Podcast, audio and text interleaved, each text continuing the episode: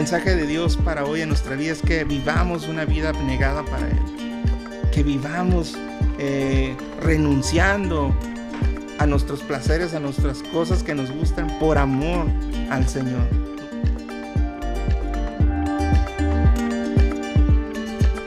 Vamos a comenzar esta noche, vamos a permitir que Dios nos hable. Yo espero que Dios hable tu vida, tu corazón y que podamos asimilar la palabra de Dios, ¿no? Que podamos eh, atesorarla, ¿no? Vamos a leer todo el capítulo 2. Yo quiero, como este es un, la literatura es, eh, es, narración, pues nos da la oportunidad de leerlo todo y ver algunos eh, puntos que Dios nos quiere hablar hoy, ¿no?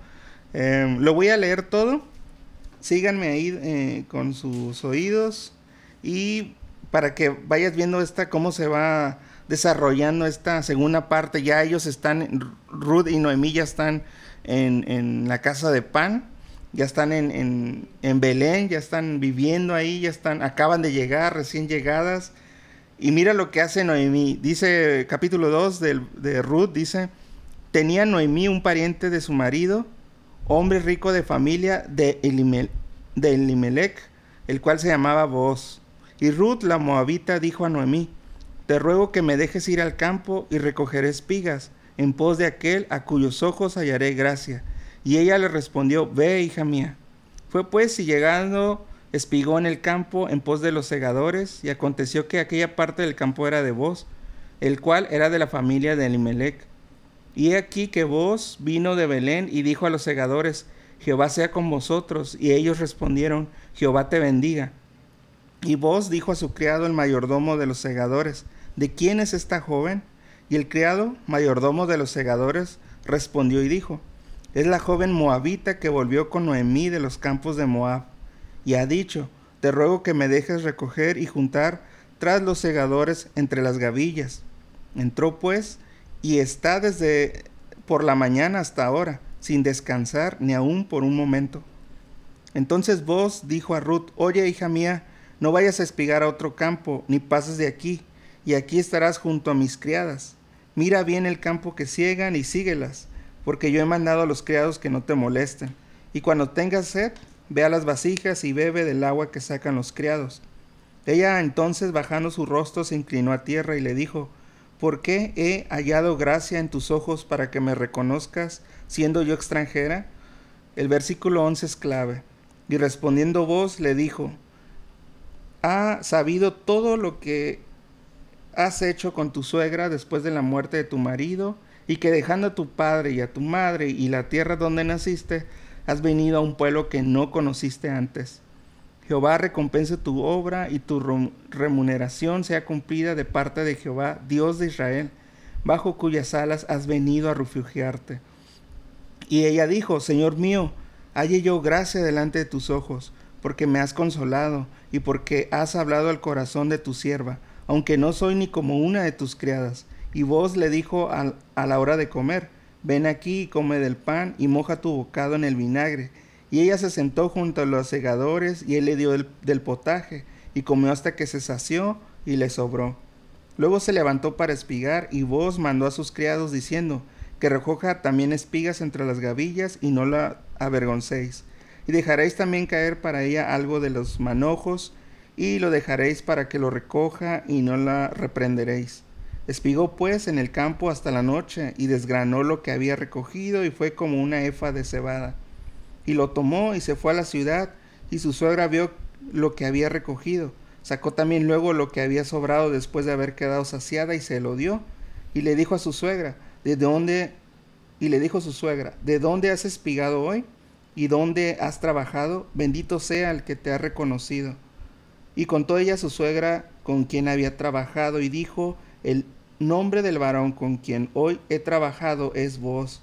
Y dijo Noemí a su nuera, sea él bendito de Jehová, pues que no ha rehusado a los vivos la benevolencia que tuvo para con los que han muerto. Después le dijo Noemí, nuestro pariente es aquel varón y uno de los que te pueden o nos pueden redimir. Y Ruth la Moabita dijo, además de esto, me ha dicho, júntate con mis criadas, hasta que hayan acabado toda mi siega. Y Noemí respondió a Ruth, su nuera, mejor es, hija mía, que salgas con sus criadas y que no te encuentren en otro campo. Estuvo pues junto con las criadas de voz, espigando, hasta que se acabó la siega de la cebada y la del trigo, y vivía con su suegra. Entonces lo que vemos aquí es ah, algo que hizo Ruth muy interesante, y es que eh, salió a trabajar. y tú dices, bueno, ¿y eso qué? Pues tiene que ver mucho porque eh, desde por una parte hay personas que creen eh, que el trabajo es una maldición, ¿no? Que a causa del pecado tenemos que trabajar y que tenemos que hacer muchas cosas que no queremos, pero debemos de notar que antes de que Adán y Eva pecaran, Adán ya trabajaba. Él labraba la tierra, le puso nombre a los animales, hacía muchas cosas en el Edén. El trabajo es una bendición y lo que hizo Ruth, porque este es un trabajo natural, obviamente, salió a a, los campos, ¿no? Salió a trabajar para eh, subsistir, ¿no? Para poder sostenerse, ¿no? Entonces, el trabajo es bueno, el trabajo es una bendición para nosotros, el trabajo debería ser una bendición para nosotros los creyentes. ¿Y por qué? Porque Dios bendice el trabajo, Dios bendice la obra de nuestras manos, Dios bendice eh, cuando nosotros salimos y, nos disponemos como lo hizo Ruth a trabajar, ¿no? Eh, acaban de llegar de Moab y, ella piensa en trabajar. ¿Por qué? Porque pues obviamente a lo mejor no, tienen, no tenían mucha comida. Vemos aquí que Ruth le llevó lo que le había sobrado de la comida que ella había comido obviamente en ese lugar. Y vemos algo interesante, que en el versículo 2, 17 y 23 vemos que Ruth trabaja intensamente, ¿no? no es una mujer floja, no es una persona floja, no es una persona que está esperando la bendición, ¿no? No es una persona que dijo, ok, me, voy a conocer a tu Dios y espero que ese Dios me bendiga, ¿no? Una actitud que muchas personas que se convierten al cristiano o son cristianas piensan que va a suceder eso, ¿no? Que el hecho de, de serse cristianos, todas sus sus situaciones se van a arreglar y toda su situación económica se va a arreglar y que ya no va a pesar hambre. No, hermanos, no es así. En realidad Dios bendice cuando las personas trabajan, cuando las personas hacen cosas productivas, ¿no? Eh, nosotros al final, en el versículo 23, dice que ella trabajó hasta la ciega. Y más o menos esto es ah, casi dos meses de trabajo, de sol a sol. Estuvo trabajando eh, Ruth trabaje de sol a sol, fue bendecida. ¿Cuándo fue el momento que fue bendecida? Cuando ella salió de su casa. Y la bendición llegó cuando llegó eh, a los campos de voz, ¿no? Algo que quiero que notes es que Elimelech significa mi Dios es rey, que era el esposo de Noemí. Eh, ese es lo que significa Elimelech, mi Dios es rey. Pero vos significa en el Señor está la fuerza, ¿no? Y casualmente Ruth llegó donde la fuerza estaba en el Señor, ¿no? Eso es lo que significa voz, en el Señor está la fuerza. Y cada vez que nosotros nos encomendamos a Dios, Dios trae fuerza a nuestras vidas. Dios trae bendición a nuestras vidas. Dios nos bendice, ¿no? Hay, hay, algunos ejemplos donde vemos nosotros que la gente trabajó y obtuvo la bendición de Dios, ¿no?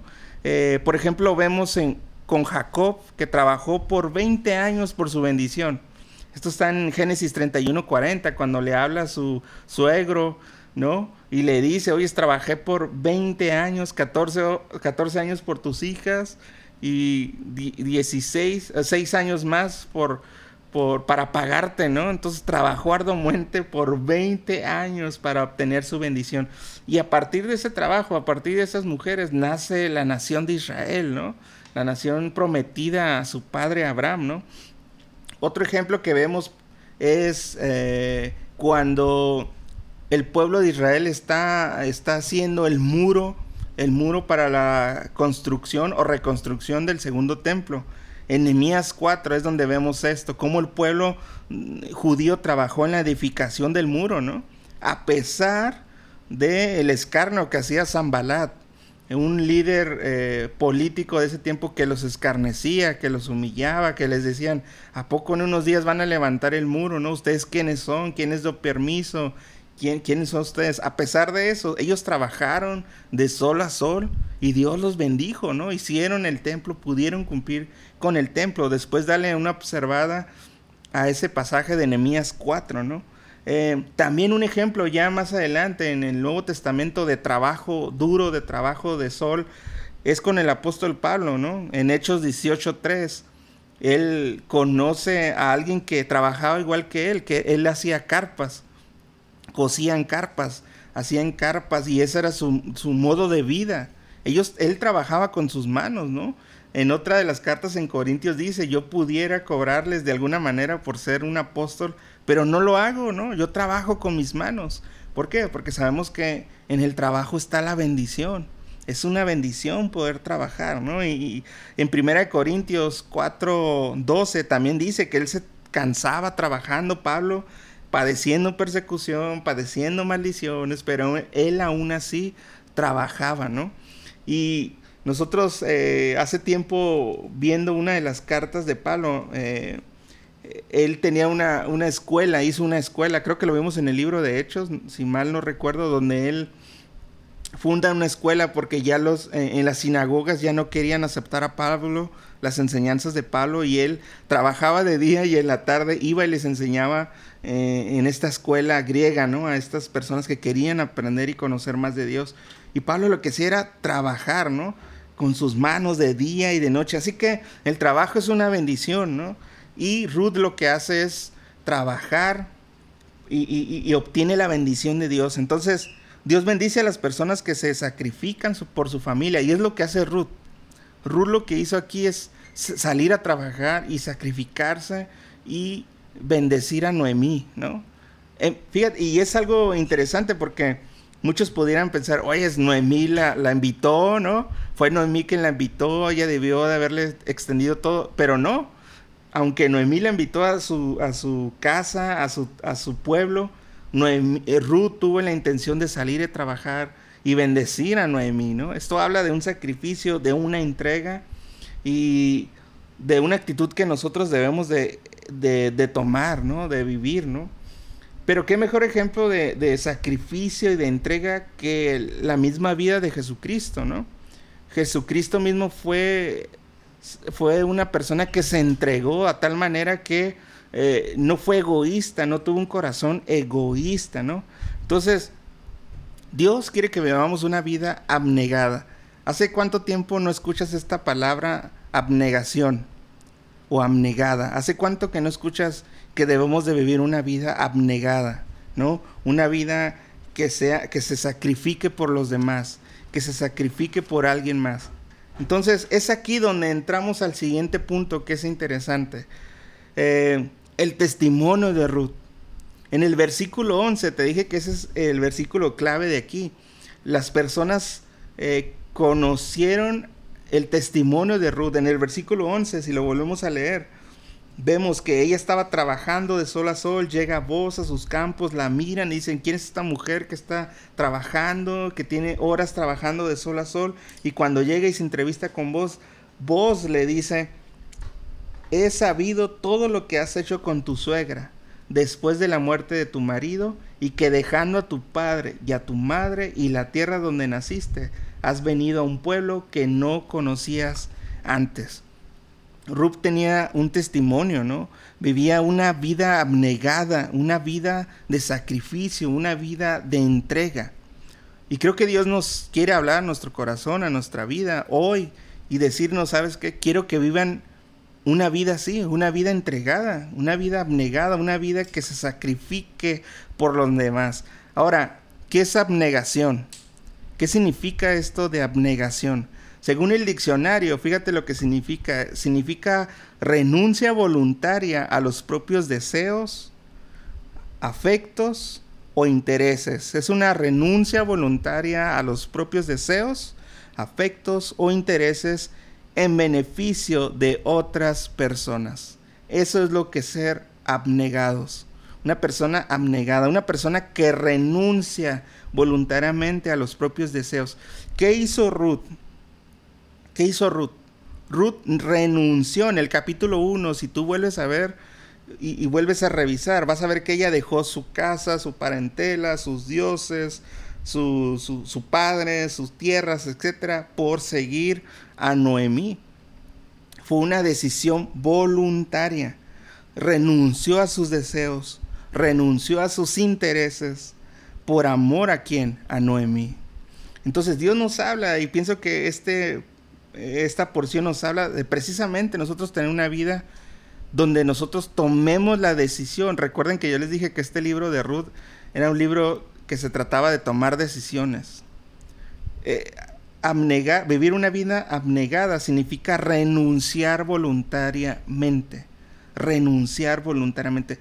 Y, yo pensando en esto, eh, me venía la imagen de que tenemos dos opciones, ¿no? Hace una semana o dos, no recuerdo hace cuánto les comenté que nosotros, por poner un ejemplo, nosotros podemos ir, podemos ir a fiestas, podemos emborracharnos, ¿recuerdan?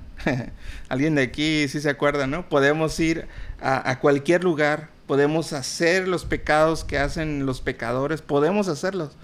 Pero ¿cuál es la diferencia cuando conocemos a Dios?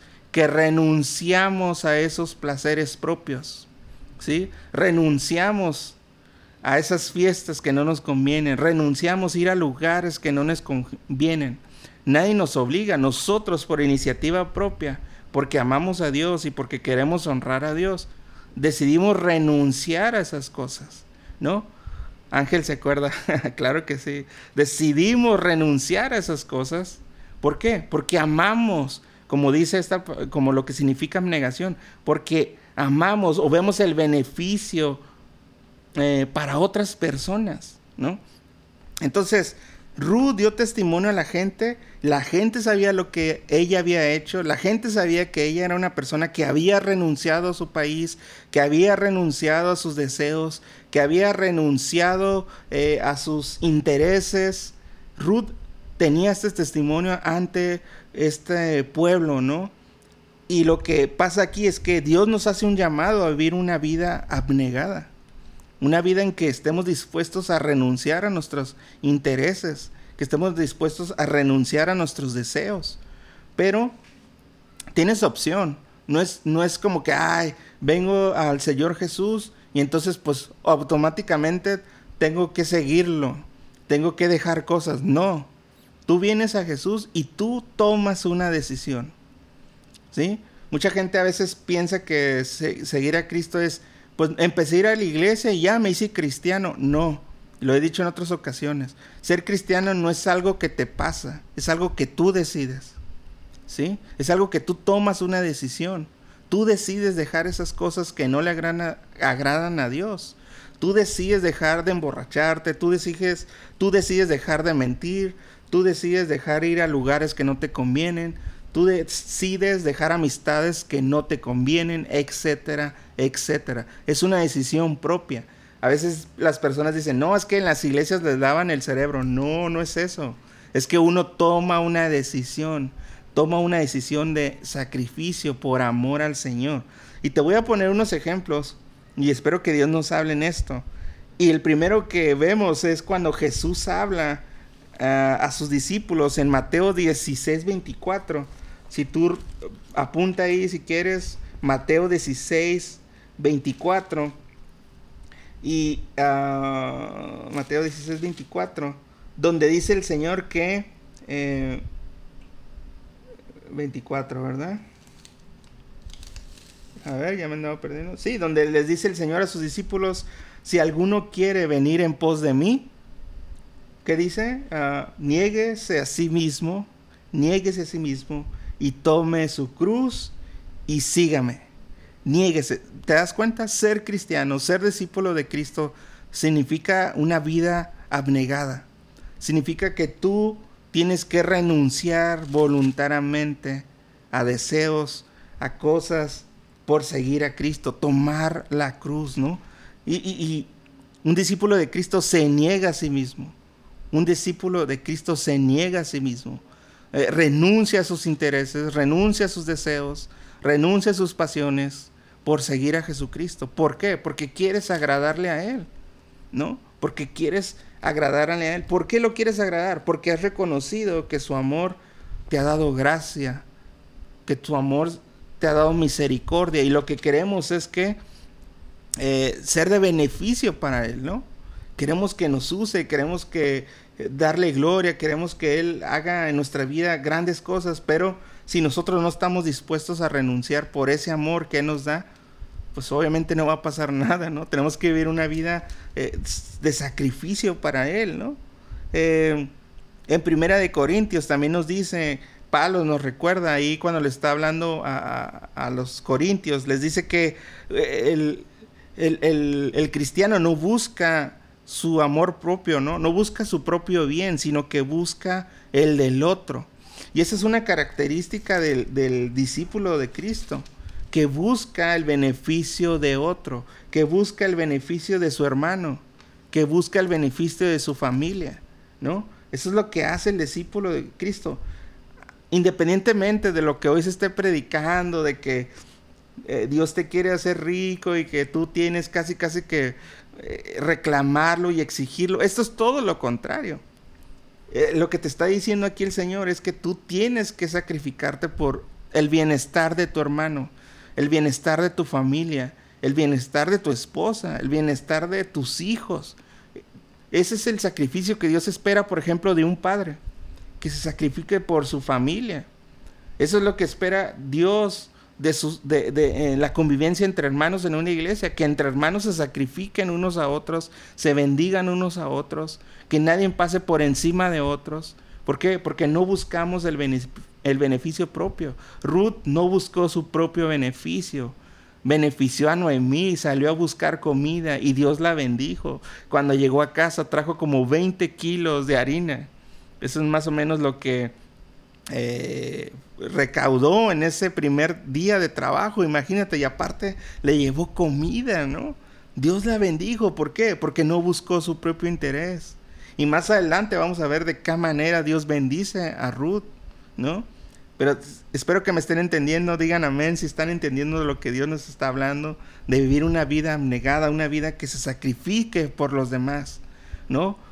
Aquí los que somos padres nos sacrificamos por nuestros hijos, por eso a veces dice el dicho, ah, es una madre abnegada, ¿no? Eso significa una madre que muchas personas o mujeres ya no se vuelven a casar, por ejemplo. ¿Por qué? Porque se, eh, se sacrifican por sus hijos, se viven por sus hijos, les entregan todo a sus hijos. Y esa es una bendición, ¿no?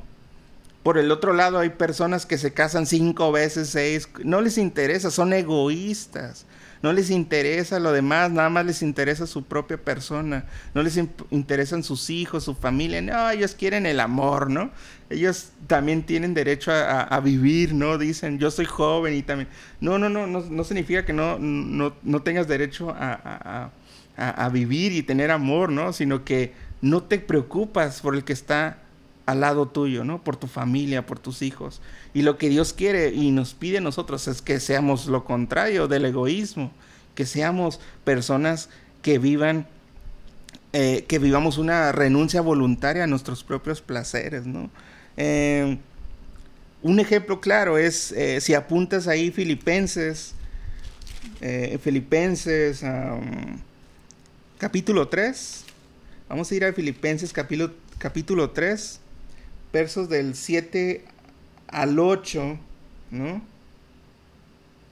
Está Pablo hablándole a, los filipenses y lo que él dice, mira lo que dice, eh, por cuantas, eh, pero cuantas cosas eran para mí ganancia, las he estimado como pérdida por amor de Cristo.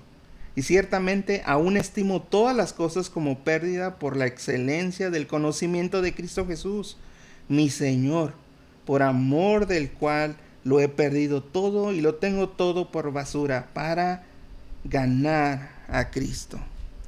Pablo era un maestro, era una persona con mucha inteligencia, con mucho intelecto, eh, judío de judíos, de la tribu de Benjamín, hebreo de hebreos, pero cuando conoce a Cristo se da cuenta que esto no le va a servir para nada. Él necesitaba sacrificarse. ¿Para qué? Para que el Evangelio llegara a más personas y todo su conocimiento, todo su estudio, todo su intelecto, dice él que lo tomó por perdido. No le servía de nada. Y lo que él hizo, todo eso lo, lo tomó por basura, ¿no?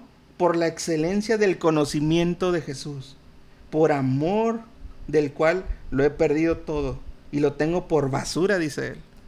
Y es curioso porque lo que hoy muchos tienen por eh, excelencia, sus títulos, sus logros, sus, sus casas, sus negocios, Pablo lo tiene por basura si no conoces al Señor Jesús. ¿No? Lo que Pablo desechó, lo que Pablo echó en el bote de basura, hoy muchos quieren sacarlo del bote de basura y tenerlo para sí mismo. De nada sirve esas cosas si no tenemos eh, el conocimiento pleno de Jesús. Si tú y yo no tenemos conocimiento como lo que dice Pablo aquí a los filipenses, de nada de eso sirve. De nada de eso sirve, ¿no? Él dejó todo, dice en el versículo 7, cuantas cosas eran para mí ganancias, ahora las estimo como pérdida. He renunciado, es lo que está diciendo Pablo. He renunciado voluntariamente a mis propios deseos, a mis propios intereses, a mis propios afectos para predicar a Jesucristo. Y eso es lo que hace un discípulo de, Jesús. Renuncia a todas las cosas secundarias, a las cosas sin importancias, con tal de agradar a su Señor, ¿no? Y en otra parte, Pablo mismo, en segunda de Timoteo, capítulo 2, vamos a ver que Pablo soportó todo por amor a, Jesús, por amor a los escogidos, ¿no? Segunda de Timoteo, eh, capítulo 2, del 1 al 10. Mira lo que le dice Pablo a Timoteo, lo está aconsejando, lo está le está enseñando y le dice, tú pues, hijo mío, esfuérzate en la gracia que es en Cristo Jesús. Yo, yo también les digo a ustedes, esfuércense, familia, esfuércense en la gracia de Jesús. No le echen ganas, esfuércense, ¿no? Tenemos un dicho acá de, nuestra hija, no, sí, sí me esfuerzo, pero no le, ¿cómo dice? le echo ganas, pero no, no me esfuerzo, dice, ¿no? Y así somos muchos, ¿eh? Sí, le echamos ganas, pero no nos esforzamos para nada, ¿no? No, no, no nos esforzamos. Tenemos esta ideología del echaleganismo, ¿no? De sí, le echamos ganas, pero en realidad no estamos haciendo nada, nada más decimos que le echamos ganas, ¿no? Pero un esfuerzo es renunciar, renunciar a tu comodidad, renunciar a cosas que quieres. Eso es esforzarse, renunciar a cosas. ¿sí? Así que hay que cambiar esa mentalidad. Versículo 2. Lo que has oído de mí ante muchos testigos, esto encarga a hombres fieles que sean idóneos para enseñar también a otros. Tú pues sufre penalidades. Primero Pablo le dice a Timoteo, esfuérzate. Pero dos, también le dice, estás dispuesto a sufrir, que estés dispuesto a sufrir. ¿Sabes? Debemos de estar dispuestos a sufrir porque el camino del Señor Jesús trae penalidades, trae sufrimiento, trae este, situaciones adversas, situaciones complicadas, ¿no?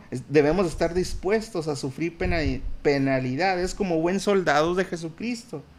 Ninguno que milita se enreda en los negocios de la vida a fin de agradar a aquel que le tomó por soldado nosotros ya no nos enredamos en las cosas del mundo porque queremos agradar a Dios, queremos agradar a nuestro Señor. Y también el que lucha como atleta no es coronado, sino lucha legítimamente. El lavador para participar de los frutos debe trabajar primero, considera lo que te digo y el Señor te dé entendimiento en todo. Hermanos, yo le pido al Señor que les dé entendimiento para que podamos entender que Dios quiere que vivamos una vida abnegada, que vivamos una vida eh, que, renunciemos a las cosas de este mundo para poder agradar a Dios. Nadie, fíjate lo que le dijo, nadie que es soldado de alguien está viviendo la vida en lo secular. Se entrega porque es un soldado. También nosotros somos hijos de Dios y debemos entregarnos a Dios, no a estas cosas del mundo. Eh, versículo 8. Acuérdate de Jesucristo, del linaje de David, resucitado de los muertos conforme a mi evangelio en el cual sufro yo. Yo te estoy diciendo, Timoteo, que tú sufras, pero ¿qué crees? Yo también estoy sufriendo. Yo ya sufro penalidades. hasta prisiones a modo de malhechor. No soy malhechor, solamente predico la palabra, pero me han encarcelado por predicar la palabra. ¿A cuántos han encarcelado por predicar la palabra? ¿A cuántos han censurado por predicar la palabra? No hemos sufrido muchas penalidades, pero vamos a sufrir penalidades. Debemos de estar dispuestos a sufrir penalidades. Mas la palabra de Dios no está presa. Versículo 10. Por tanto, después de todo lo que te dije, eh, Timoteo, todo lo soporto por amor de los escogidos. Todo lo soporto. Todo lo soporto por amor a ustedes, es lo que está diciendo. Para que ellos también obtengan la salvación que es en Cristo Jesús con gloria eterna. Pablo había renunciado a sus deseos, Pablo renunció a sus afectos, a sus intereses. ¿Para qué? Por amor a los escogidos. Ruth renunció a todo, a su casa, a su terreno, por amor a Noemi. ¿Tú a qué has renunciado? Por amor al Señor. Medita, medita en tu corazón y pregúntate, ¿qué he dejado voluntariamente por amor a Jesucristo? Voluntariamente. Tú en tu corazón pregúntate, ¿a qué he renunciado por seguir, por el amor de Dios? ¿Qué has hecho? ¿Qué has dejado por amor a Cristo? ¿no? Pablo dejó todo su entendimiento, toda su sabiduría, todo por amor a los escogidos, ¿no? Entonces, Ruth renunció a todo voluntariamente, a sus deseos, a sus intereses, por amor a Noemí. Eh, quiero decirte esto, vamos a terminar con esto. Renunciar es tomar una decisión, ¿sí? Cuando escuches renuncia o renunciar, lo que te están diciendo es tienes que tomar una decisión. Aquí está la verdad y aquí está la mentira. ¿A qué vas a renunciar? ¿A la verdad o a la mentira? Cuando tú elijas una cosa, forzosamente vas a haber renunciado a otra. Cuando una persona elige la verdad, renuncia a la mentira. Pero si una persona elige la mentira, ha renunciado a la verdad. Si Dios nos ha estado hablando, si Dios te ha estado hablando y no has elegido aún la verdad, lo que has hecho es renunciar voluntariamente a esa verdad de Dios. Por eso esto es muy importante, ¿no? Por último, quisiera decirte, en Romanos 12 hay una enseñanza muy bonita, pero a la vez muy reveladora. En un solo versículo podemos encontrar esto, en el Romanos 12.1. Romanos 12.1. Mira lo que dice Pablo a, la iglesia, que, a los cristianos que están en Roma. Mira lo que él les dice. Así que hermanos, os ruego por las misericordias de Dios que presentéis vuestros cuerpos. ¿Cómo tenemos que ser? Un sacrificio, ¿no? Tenemos que ser personas creyentes, discípulos que, sean, que estén dispuestos a ser sacrificados. Y Pablo dice, les ruego que se presenten, ah, que se presentéis vuestros cuerpos en sacrificio vivo, santo, agradable a Dios, porque Él es nuestro culto racional. Entonces quiero que notes algo. Primero que nada, el sacrificio que tú le vas a dar a Dios tienes que estar vivo. ¿Sí? No puedes darle a Dios un sacrificio muerto. No podías ofrecer un animal muerto. Tenía que estar vivo. Tenía que estar vivo, ¿no? Eh, en, perfecto estado. La Biblia habla de eso en, el Antiguo Testamento, cómo debía ser el sacrificio hacia Dios. Un sacrificio, un animal perfecto un animal sin, eh, sin manchas, un animal sin defectos, un animal con perfecto para Dios, vivo, ¿no? Número dos, algo que, que dice aquí es que aparte de que tiene que ser vivo, es que tiene que ser un sacrificio santo. Número uno, vimos que debe ser un sacrificio vivo, pero también debe ser un sacrificio santo, un sacrificio que esté apartado. Nosotros como creyentes debemos estar separados, apartados de la corriente que se está moviendo en este mundo. Lamentablemente, muchos están viviendo un cristianismo, le llamo yo secularizado, ¿no? Un cristianismo que se parece mucho a lo secular, ¿no? Porque no hay diferencias, no hay cosas que nos diferencien de los del mundo. La mayoría eh, como he dicho en otras ocasiones, vamos al mismo cine, vamos a los mismos lugares, nos vestimos casi igual, este, etcétera. Hay muchas cosas que pues, hablamos igual, ¿no? Tenemos un mensaje igual que los del mundo, con malas palabras, este, tomamos igual que los del mundo, nos vestimos igual que los del mundo, etcétera. Podría pasarme toda la noche aquí hablando de que no hay una diferencia. Y lo que significa santo significa alguien apartado, alguien santificado, alguien que se ha separado. El creyente debe ser alguien que se ha separado del mundo, ¿no? Entonces vemos que Dios espera un sacrificio vivo, número dos, santo, y número tres, agradable. Agradable. Esa es la vida que Dios espera de nosotros, el sacrificio que Dios espera de nosotros, que seamos agradables. Que cuando ellos, cuando ellos prendían fuego al animal, dice que salía un olor grato hacia Dios. Esto habla de nuestras acciones, de lo que hacemos, que sea un olor grato. ¿Tú no crees que lo que hizo Ruth fue un olor grato para Dios? Claro que sí, lo vamos a ver en los siguientes capítulos. Cada acción, por eso yo te decía hace rato que ella se sacrificó por ella y la bendición de Dios llegó a ella y la, y la, bendijo a, Ruth y a Noemí. Y no solamente eso, en el capítulo 4 vemos que tuvo a Obed y Obed fue el padre de David y David más adelante eh, es pariente de nuestro Señor Jesucristo en la carne. Qué bendición, todo porque vivió una vida abnegada, una vida para el Señor. Entonces Dios espera de nosotros también ese tipo de vida. Un sacrificio vivo, un sacrificio santo, un sacrificio agradable. Cristianos que seamos agradables, cristianos que seamos, eh, que tengamos estas actitudes buenas, agradables, santos, personas que estemos separadas de las cosas del mundo, ¿no? que aunque estemos luchando está bien, yo entiendo que muchos de nosotros luchamos, yo lucho con muchas situaciones del mundo, pero trato de eh, luchar precisamente. Hay personas que ya no luchan, lo he comentado en otras ocasiones, hay personas que pecan y ya no están luchando, ya se entregan al pecado, ya están entregadas al pecado. La Biblia nos habla de luchar, de estar en un constante lucha, de luchar en contra de cualquier situación. Si tú eres una persona que habla mal, que no sabe, eh, que no sabe hablar sin decir groserías, pues tienes que hacer una lucha para evitar eso, para evitar ofender a otras personas. ¿No? Si tú eres una persona que miente constantemente, tienes que dejar eso. Tienes que luchar contra eso. Tienes que renunciar precisamente a lo que estamos hablando.